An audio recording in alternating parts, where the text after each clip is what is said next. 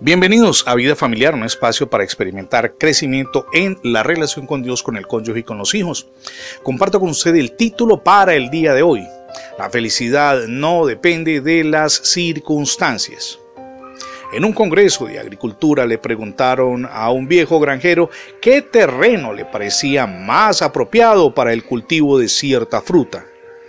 El hombre se quedó pensando unos instantes y respondió, no importa tanto la clase de tierra en la que se siembre, como importante si es la clase de hombre que vaya a sembrarla.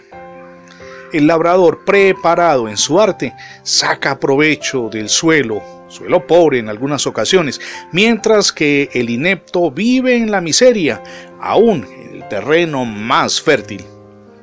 La felicidad, mi amigo y mi amiga, no depende tanto de las circunstancias favorables como sí de la actitud de nuestra mente. Cualquiera es capaz de encontrar felicidad cuando vive en condiciones ideales.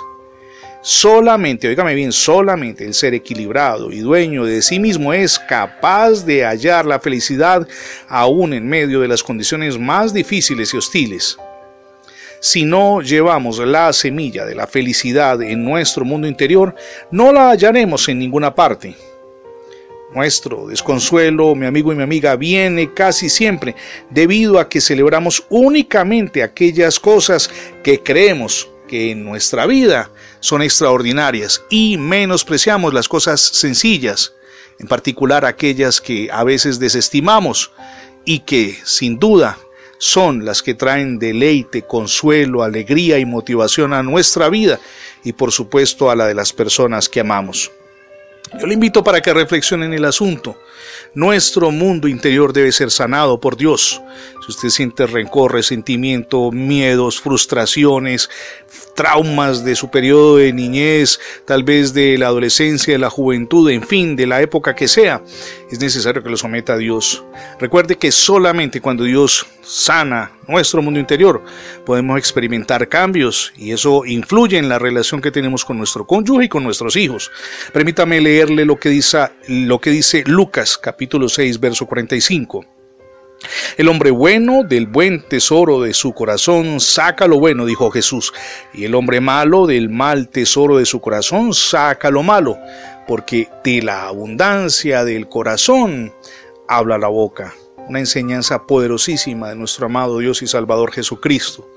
Permita que Dios sane su mundo interior para que sus relaciones mejoren, insisto, a nivel personal, consigo mismo, pero también con su cónyuge, con sus hijos, si usted es hijo, con sus padres, y es hermano, con ellos también. Nosotros tenemos que allí, donde es nuestro hogar, generar transformación en ese espacio maravilloso, traer cambios, porque Dios nos ayuda a experimentar esos cambios. No es en nuestras fuerzas, es por su gracia, por su amor y por su misericordia. Permítame preguntarle antes de terminar, ¿ya recibió a Jesucristo en su corazón como su único y suficiente Salvador?